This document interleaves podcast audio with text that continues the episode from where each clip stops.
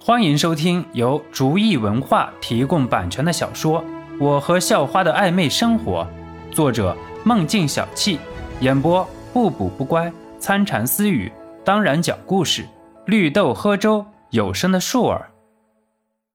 第十三集。嗯，好吧，学一会儿，早点休息啊。刘素梅很是慈爱的提醒道：“嗯，妈。”你也早点休息，我看看书就睡了。说完，肖诺便回房了，直接用意念进入到修炼室当中。可是刚一进入，便发现了一个光团出现在自己面前。肖诺第一个想法是秘密空间被人识破了，可是转念一想，不对啊，被人攻破的话，应该会有很多人在这里才对，为什么只有这么一个光团呢？还是说系统故障了？于是肖诺很疑惑地嘀咕着：“这是个什么玩意儿？”令肖诺大跌眼镜的是，从那个光团里竟然发出了声音，而且声音很熟悉，似乎就是今天脑海里飞过的，提醒自己那个小太妹身上有毒品的声音。是你在说话？肖诺问那个光团：“主人。”我可以算是在说话，也可以不算。说到底，我们是在用意念交流。光团的声音显得很呆板。你是谁？你怎么出现在这儿？肖诺看着光团，光团似乎对自己并没有什么敌意，而且从语气上听上去，似乎对自己还很尊敬，也就放下心来。主人。由于您的修身已经达到了等级四，连带着您的修神也达到了等级三，所以您的神识已经达到了能够让我存在的地步了。我是当时被种在您的意识世界里的，不过当时您的神识还太弱小了，没办法给我足够的养料，我也就在沉睡。现在拥有了足够的能量，我也就醒了过来。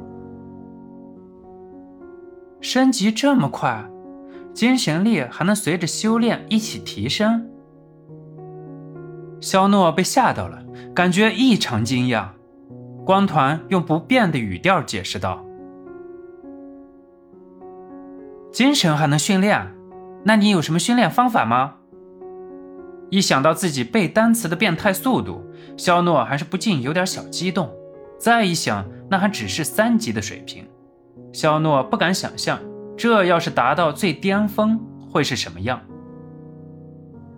肯定是可以训练的，不过那属于人体软实力，需要通过增加见识的方法来提升，不像修身那么来的自然而已。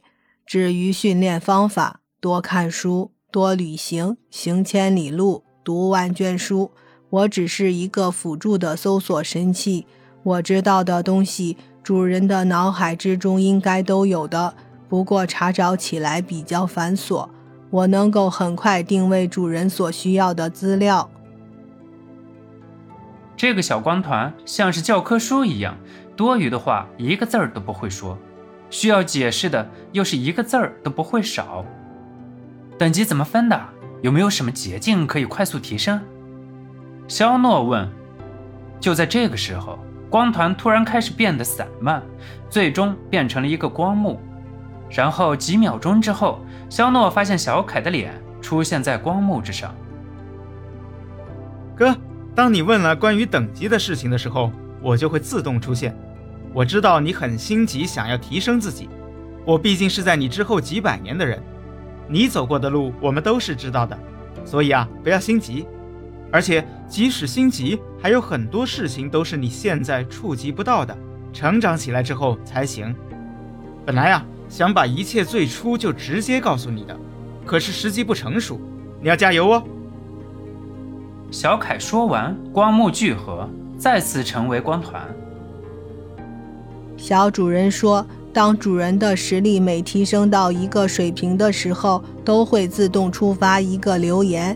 小主人希望主人能够潜心练习。光团的声音又悠悠传来。好吧，开始练习了。说罢，肖诺就盘腿坐下，开始修炼。修炼一会儿后，肖诺从意识空间里退了出去，安心睡觉了。肖诺每天的日子就是学习，利用空闲时间和随心言调情。很快，第一次的模拟考试来了，没出意外，肖诺的英语成绩已经追上来了。虽然比陈心言还差一点，不过已经差不多了。嘿嘿，心言啊，承诺是不是该履行一下了？肖诺一脸坏笑地对随心言说：“随心言的那个吻。”肖诺可是一直都记得的，看着随心言樱桃小口、粉润的唇，肖诺真想含着，不过有些事情肯定强迫不来。啊，你作弊！随心言看着最近几天肖诺英语的提升，根本没有作弊的理由，可是那么羞涩的事情怎么做得来？所以下意识地说肖诺作弊了。本集播讲完毕，感谢您的收听，喜欢请点击订阅加关注，下集更精彩。